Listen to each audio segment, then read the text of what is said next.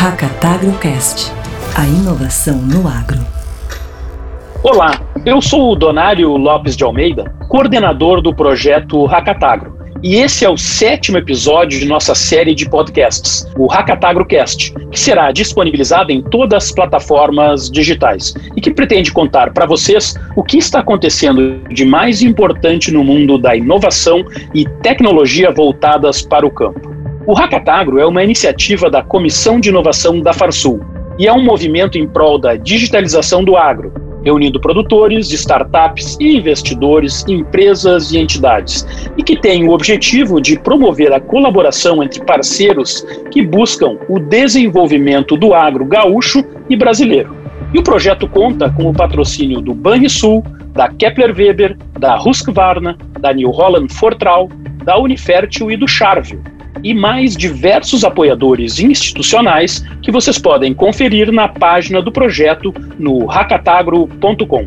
E hoje, o nosso tema é incubação de startups. Estas jovens empresas baseadas em soluções inovadoras começam nos bancos das universidades e, se a ideia é boa e tem um mercado relevante, elas podem crescer. E, em muitos casos, não têm apoio ou expertise para enfrentar esse desafio.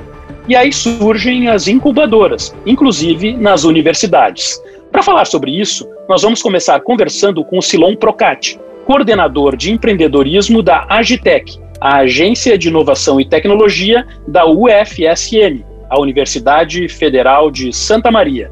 Tudo bem, Silon? Tudo bem, Donário. É uma honra para mim, para a UFSM, para a Agitec estar aqui contigo no podcast do Hackatagro. Que legal. Bom, Silon, vamos começar logo explicando o que, é a Agitec, né? E qual é o objetivo e como funciona essa agência. Bom, a Agitec, Agência da Inovação e Transferência de Tecnologia da UFSM, ela tem um tripé, que são a propriedade intelectual, as patentes da universidade, a transferência de tecnologia, que são os contratos com pequenas, médias, grandes empresas uh, em projetos de P&D, e o empreendedorismo, que é a geração de startups para que se potencialize também um parque tecnológico. É assim que ela tem se dedicado e ela tem crescido e o agro para nós veio como uma vocação natural da UFSM. Indo para o lado, Silon, dessas startups, quais são aí, na tua visão e na, na, experiência de vocês, os grandes desafios dessas jovens empresas? E como é que o apoio de vocês pode ajudar no dia a dia e na construção de um futuro mais promissor para essas jovens empresas? Bom, elas têm vários desafios, né? A gente pode dizer que o mais difícil deles é cruzar o Vale da Morte, porque eles iniciam com uma boa ideia apenas. E aí eles têm que ir construindo todo um projeto de desenvolvimento de empresa, de desenvolvimento de produto, e muitas vezes sem ter experiência nenhuma. E a incubadora, ela vem suprir essa necessidade, né? O sentido de existir de uma incubadora de empresas, uma incubadora de base tecnológica, como a nossa que busca gerar startups, é como uma incubadora de crianças lá que pega uma criança extremamente frágil e larga ela forte para ir para casa. Uma incubadora tecnológica como a nossa pega empresas ou às vezes ideias bastante frágeis, com modelos de negócio frágeis, e tem como objetivo largar no mercado uma empresa faturando uma empresa consolidada. E aí tem vários apoios que a gente dá, desde conseguir mentores, bons mentores, e a gente tem buscado mentores aí do Brasil inteiro. A gente tem até alguns mentores atuado como mentores com a gente que moram fora do país, treinamentos, ajudar desde na formalização da empresa, no desenvolvimento tecnológico.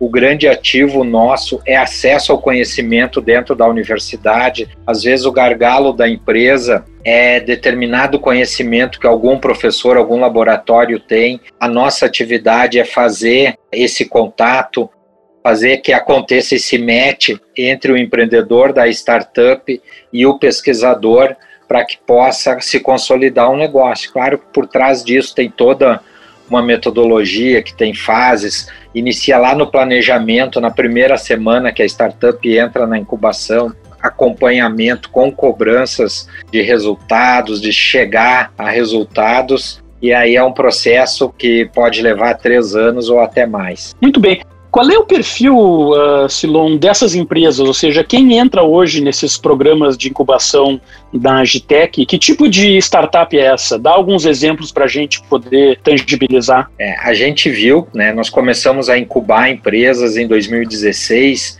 Começamos ali com a primeira pré-incubação, ou seja, uma fase antes da incubação que entra só com a ideia. Né, no finalzinho de 2015, início de 2016 e entre 2016 e 2020 mudou muito o perfil do incubado que nos procurávamos. Né? No início, era o aluno ou na graduação ou recém terminando a graduação. E hoje, agora em 2020, a gente viu que já temos o aluno de doutorado até o doutor como sócio da empresa e muitas spin-offs de laboratórios de pesquisa da universidade. Então, o pesquisador também como ou como um advisor com uma forte participação técnica dentro da empresa ou até como sócio dessa startup. E aí a gente notou um dos nossos digamos pontos menos fortes no início eram o faturamento das empresas. E isso tem aumentado muito, principalmente nos últimos dois anos, porque com a participação desses professores ou de alunos de doutorado ou com título de doutor na empresa, elas estão atuando mais na fronteira tecnológica do mercado do conhecimento e, portanto, com valor agregado maior, um faturamento maior. O agro para nós foi natural no início, nós começamos apenas como uma incubadora multissetorial, e a gente viu que era muito procurado pelo agro. Então nós focamos uma das nossas verticais no agro e principalmente agricultura de precisão, mas nós estamos tendo as agritechs, né, mas também as foodtechs também atuando lá na fronteira do conhecimento. Muito bom, Silon. E como é que faz para essas empresas participarem desse tipo de oportunidade? Né? No nosso caso, nós temos dois grandes tipos de oportunidade. Além dos eventos que a gente faz, que são abertos a toda a comunidade e qualquer pessoa pode fazer, participar, qualquer pessoa que se interesse por empreendedorismo, por atitude empreendedora, nós temos seminários, palestras, cursos, enfim, abertos a toda a comunidade. Mas, digamos, eu tenho uma boa ideia, eu já sei que quero empreender. No que, que a Agitec ajuda por meio das suas incubadoras? Bom, nós temos a pré-incubação, que é para aquele que tem só a ideia. Eu tenho uma ideia e não sei por onde começar, mas eu sei ou imagino que a ideia é muito boa. Nós temos a pré-incubação, que ocorre uma vez por ano, o edital sai no mês, normalmente no mês de abril. É uma inscrição, tu pode se inscrever por grupo, ou sozinho, individualmente, se a ideia é sozinho, pode ir agregando pessoas. O importante é que mude, né, que pivote. A gente fala que tem que pivotar, porque normalmente a ideia precisa ser bastante polida. E a outra oportunidade que a gente oferece com duas entradas por ano, primeira inscrição em março, a outra lá em setembro, no segundo semestre, é a incubação. Aí tu já precisa um plano de negócio estruturado, um canvas, um modelo de negócios delineado. Todos os processos têm uma banca de avaliação composta por advisor. Na pré-incubação, a gente está passando de 20 para 25 vagas. E a incubação, isso muda ano a ano, né, de acordo com a nossa disponibilidade de módulos, mas a nossa, nós começamos em 2016 tendo 13 empreendimentos incubados. Em 2020, nós chegamos a 39, isso dá 200% de crescimento em quatro anos. Vamos passar tranquilamente, nós estamos com uma seleção aberta, né? então nós vamos passar tranquilamente de 40 incubados agora esse ano. Provavelmente até o final do ano nós vamos passar de 50 incubados.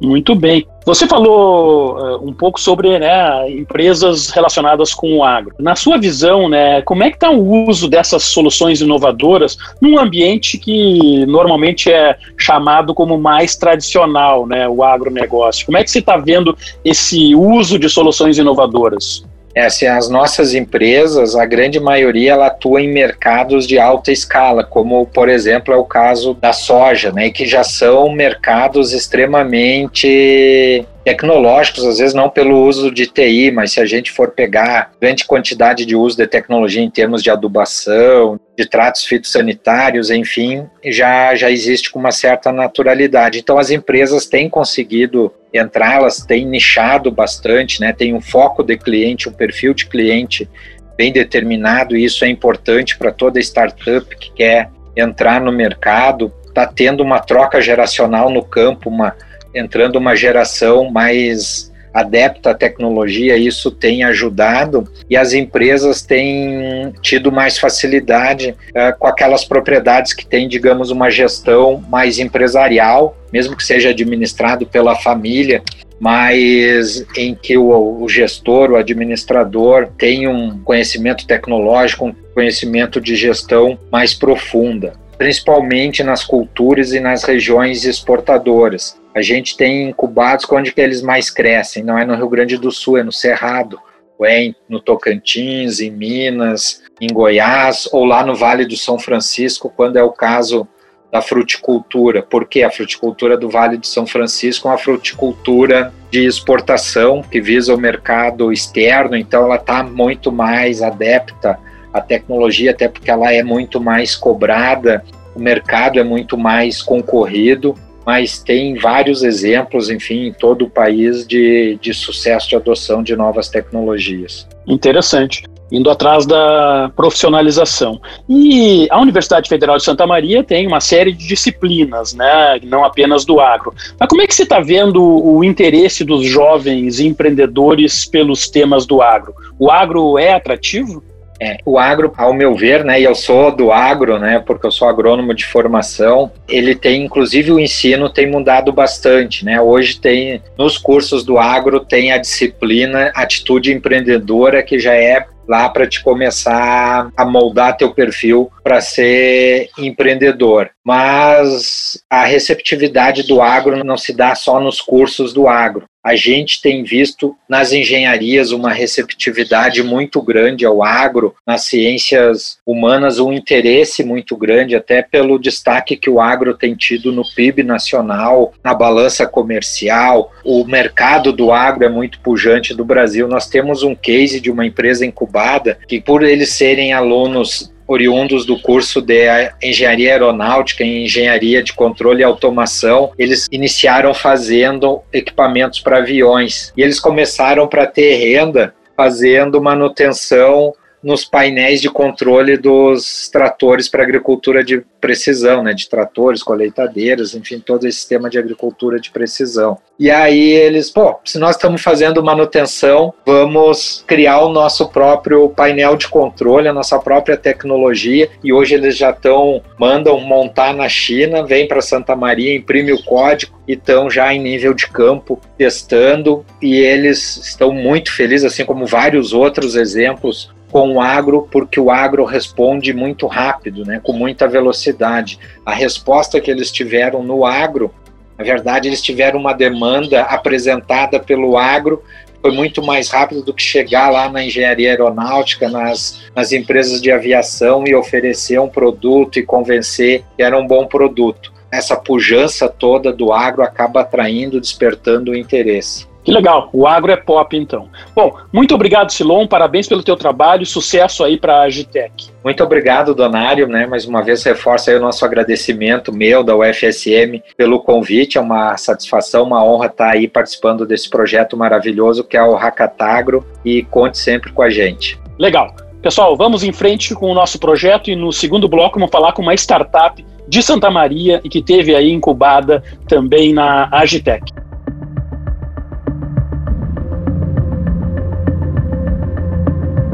E agora, para seguirmos com esse assunto, vamos falar com o Thiago Martins, fundador e CEO da startup Calmed. Tudo bem, Thiago? Tudo bem, Donário, e contigo, tudo tranquilo?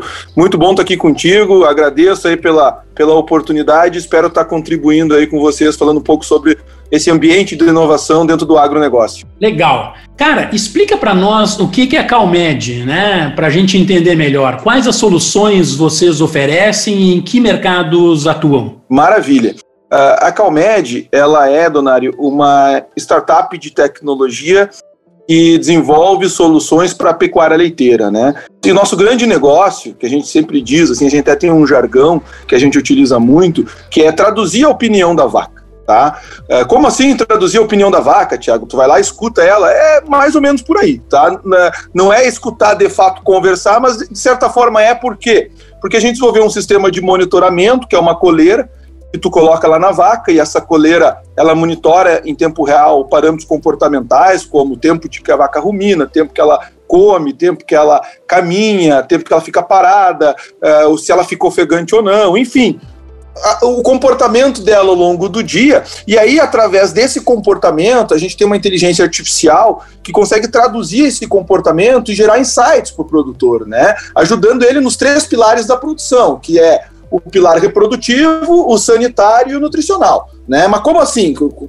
Que site é esse? Por exemplo, vamos falar de reprodução. O sistema da Calmed consegue, né? O nosso sistema consegue identificar se a vaca está entrando em cio, né? E precisar para o produtor se ela entrou em cio, inclusive já sugerir para ele qual é o melhor horário para inseminar, né? E isso faz com que ele melhore muito os seus índices reprodutivos. Se tu olhar também na questão reprodutiva, o sistema da Calmed agora foi até um lançamento nosso de final de 2020, a gente está conseguindo identificar quando a vaca está por parir. Né? Então, quando a vaca começa a entrar em trabalho de parto, o sistema alerta para o produtor que essa vaca está entrando em trabalho de parto e o produtor pode é, dar um auxílio para esse animal, né? Que está que tá ali para parir uma terneira e, e, etc e tal. Tá? Outro, os outros dois pilares, como da saúde e da nutrição, também são gerados insights pela nossa ferramenta, né? Por exemplo, se a gente pegar a sanidade, hoje, pela nossa plataforma, a gente consegue dizer se a vaca vai ficar doente até cinco dias antes. Pela alteração de comportamento, tu vê que ela vai comendo menos, vai ficando mais parada, comina menos, e tu diz, ó, essa vaca vai ficar doente. Às vezes ela nem doente tá, né? Às vezes ela tá naquele processo que a gente fala de imunossuprimida, começa a cair imunidade, ela começa a entrar em desafio, né? Eu gosto de comparar muito com medicina humana. Antes de tu ter a pneumonia, tu começa a ter uma dorzinha no corpo, uma dorzinha de cabeça, né? E se tu não fizer nada naquele momento, tu pode evoluir para uma pneumonia, um quadro mais grave. A vaca é igual. Né? Só que a vaca ela não fala, ela te diz pelo, pelo comportamento. E a Calmed ela entende, né? Ela escuta a vaca e diz: Ó, essa vaca está me dizendo que ela está passando por um processo de estresse, um processo de desafio. Se não fizer nada, ela pode adoecer e pode vir, inclusive, a morrer. Né? E isso faz com que a gente é, tenha grandes resultados sanitários. E nutricional também, né? Ajustar manejos, é dieta, se a vaca está comendo, está comendo, adaptada e etc, tá? Então acho que é, é, um pouco da nossa solução é isso aí. Que legal. A gente acompanha, né? Eu inclusive tive a oportunidade de conhecer vocês aí na Universidade Federal de Santa Maria. Você já tem uma, uma jornada bacana, né? E essa experiência que eu acho que é bacana para nossa audiência aqui. Por essa perspectiva, na tua visão, quais são os grandes desafios de uma startup e como o apoio de uma incubadora como a Agitec aí da UFSM pode ajudar no dia a dia e na construção de um futuro mais promissor para essas startups? Boa pergunta, Donari, muito boa mesmo, tá? Eu entendo e o grande desafio de uma startup, é, para mim, o maior desafio de uma startup, né? Hoje, a, a, grande expectativa que você gera em empresas de inovação, startups, é que ela cresça muito rápido, né? Você fala muito startup, ela é disruptiva, vem com uma tecnologia inovadora e ela tem que ter altas taxas de crescimento. Eu vou um pouco mais além do que isso. Eu digo que tu tem o grande desafio de crescer, entrando com a tua, tua, inovação, com a tua tecnologia disruptiva, mas crescer de uma maneira autossustentável. Eu sou um empreendedor que eu ando, na linha de startup, eu ando de uma, com uma visão um pouco diferente de boa parte dos investidores que querem crescer a qualquer custo. O cara quer crescer tomando altos prejuízos, prejuízos milionários, bilionários, como a gente vê várias empresas operando dessa maneira no mercado, atrás de rodada de investimento, rodada de investimento, mas é um negócio que tu for avaliar lá para o investidor, muitas vezes, para o acionista, não gera valor, né? Porque tu está sempre no prejuízo.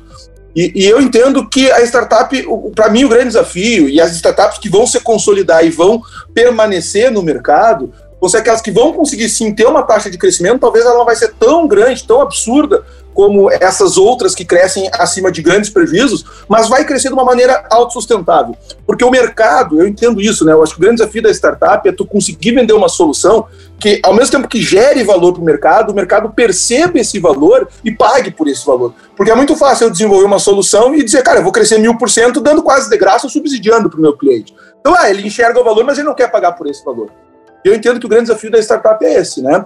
E, e, eu não tenho dúvidas que um processo de incubação ele ajuda muito, tá? Ele ajuda muito porque e quando tu começa lá no, nos primórdios, eu digo isso porque a gente entrou num processo de incubação há 10 anos atrás, quando a empresa foi fundada, né, quando era só uma ideia, a gente tinha uma mesa, uma cadeira, um computador, E o processo de incubação, ele te traz para um ambiente de inovação, né? Ele te traz para um ambiente de empreendedorismo, onde tu vai conviver com outros empreendedores, então tu vai ter muita troca ali no teu dia a dia, esse, essa convivência, né? Esse ecossistema que tu começa a conviver te contribui muito para tu ter ganho de experiência, para tu ter acesso a determinados mercados, tu criar network. Então ele, ele é sim muito importante, né? E ele te ajuda a tu acelerar esse processo de crescimento ou não.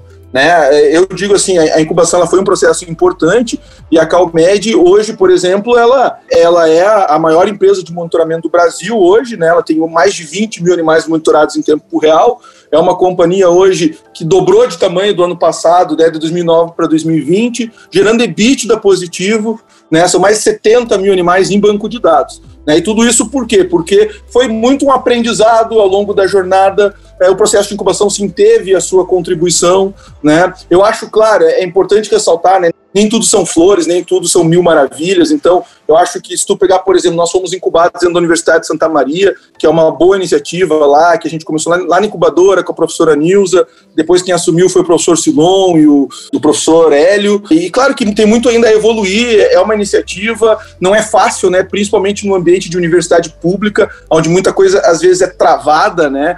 Tu conseguir investimento, então existe uma série de dificuldades em relação a isso, mas eu sempre gosto de olhar o copo meio cheio, né? E não o copo meio vazio. Tem gargalos, tem dificuldades, tem coisas que não são tão boas, ou que não, não estão boas, mas que tem que evoluir no processo de incubação? Tem, com certeza tem. Mas eu gosto de olhar o copo meio cheio de que, como eu te falei, te dá essa convivência de ecossistema, uma coisa que te ajuda muito no início é com essa estrutura de custo, né? Porque no processo de incubação você tira muito aquele custo que tu teria se tu estivesse do outro lado do arco da universidade e te dá esse convívio. Por exemplo, na Universidade Federal, né, esse networking, eh, acesso a laboratórios, na UFSM, eu acho que o grande benefício que o processo de incubação nos deu foi acesso à mão de obra qualificada.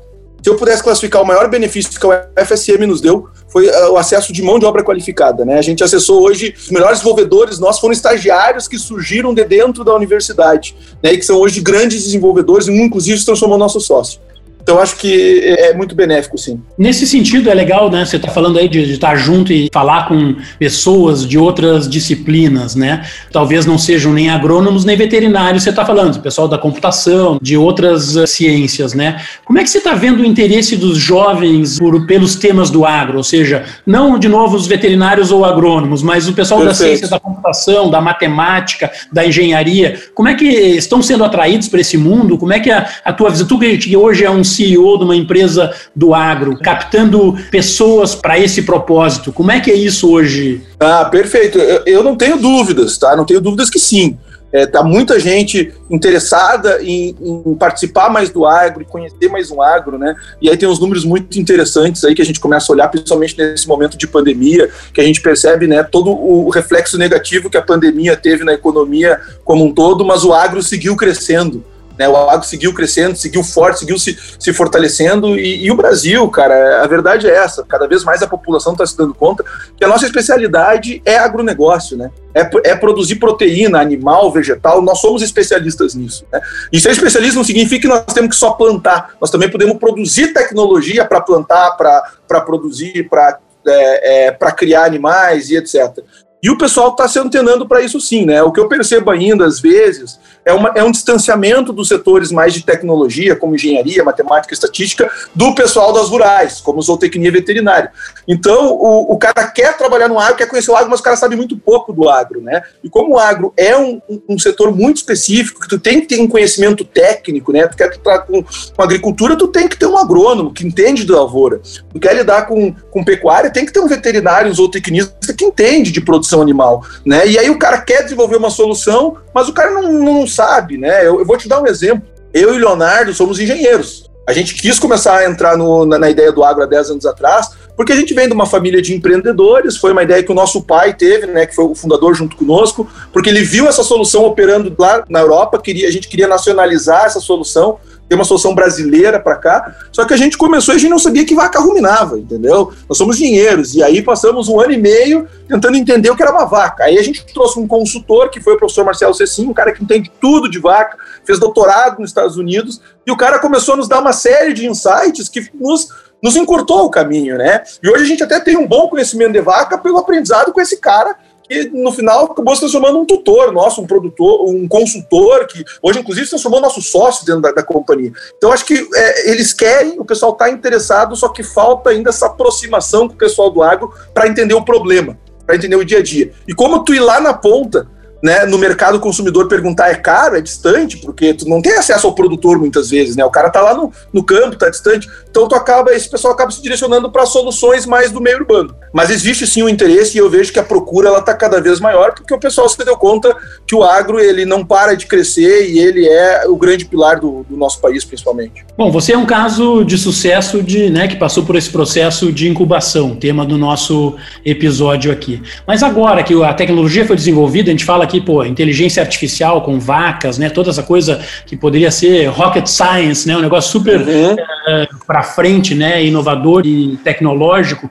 Eu te pergunto, há sempre essa discussão, né? Que o agro é tradicional, é difícil, é conservador. Né? Como é que é para você que está falando de tecnologia de inteligência artificial? Como é que é o deployment? Levar essa tecnologia lá no campo para realmente inserir essas vacas nos bancos de dados e fazer todas as análises. Como é que você vê o uso da tecnologia, essa parte já de levar ao produtor. Como é que está sendo essa experiência para você? Pois então, veja bem, Donário, eu acho que o agro ele já foi conservador. Desde que eu tivesse esse papo, talvez há quatro anos atrás, eu diria, pô, o produtor é conservador, é difícil entrar com tecnologia, mas eu, eu entendo que os últimos quatro anos ele exigiu do produtor, ele desafiou o produtor pelo aumento do custo, pela desvalorização cambial aí, né, o dólar quando sobe, principalmente no produtor de leite, ele afeta muito, afeta grãos, afeta comida, a, oscilação do preço do leite, enfim, tudo isso fez com que o produtor tivesse que se adaptar na sua produção, se tornar mais eficiente e, obviamente, se tornar mais eficiente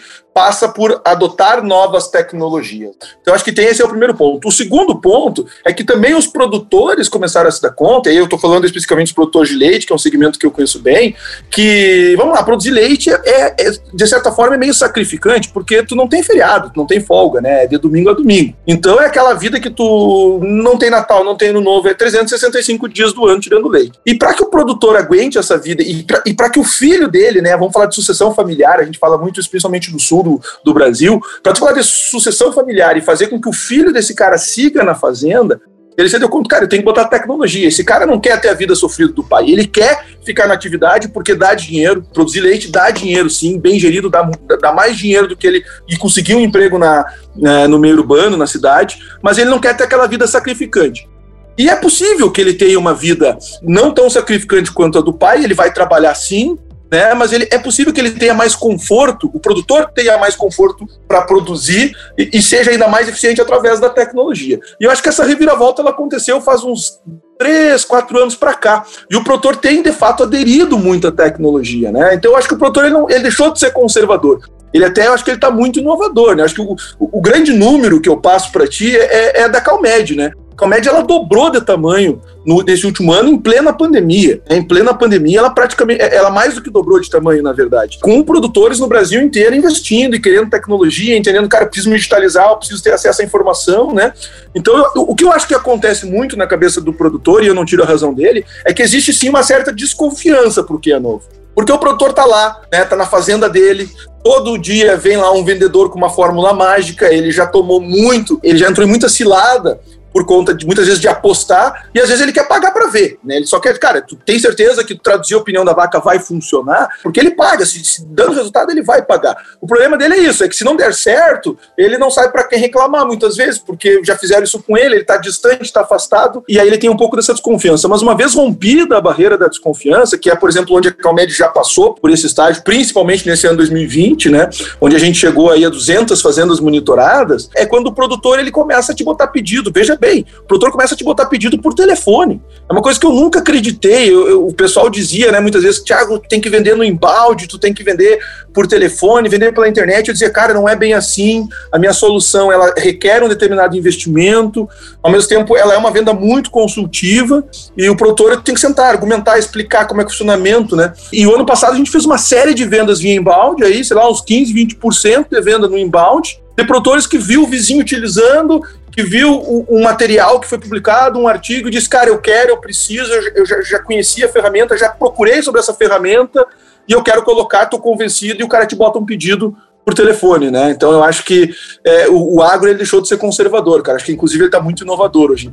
Bom, que legal. Muito bom falar com o Thiago. São perspectivas aí interessantes, né, do uso da, da incubadora, de um uh, jovem empreendedor que vem fora do agro e hoje se insere no negócio, está tendo um tremendo sucesso. Parabéns, Thiago. Obrigado, Donário, e agradeço aí pelo convite, em poder participar e estou à disposição aí para ajudar no que for preciso. Maravilha. Sucesso para a Calmed. E terminamos aqui o sétimo episódio do Hackatagrocast, a série sobre a inovação no agro gaúcho gaúcho. Sempre com patrocínio de Banrisul, Kepler Weber, da Husqvarna, da New Holland Fortral, da Unifértil e do Charvio.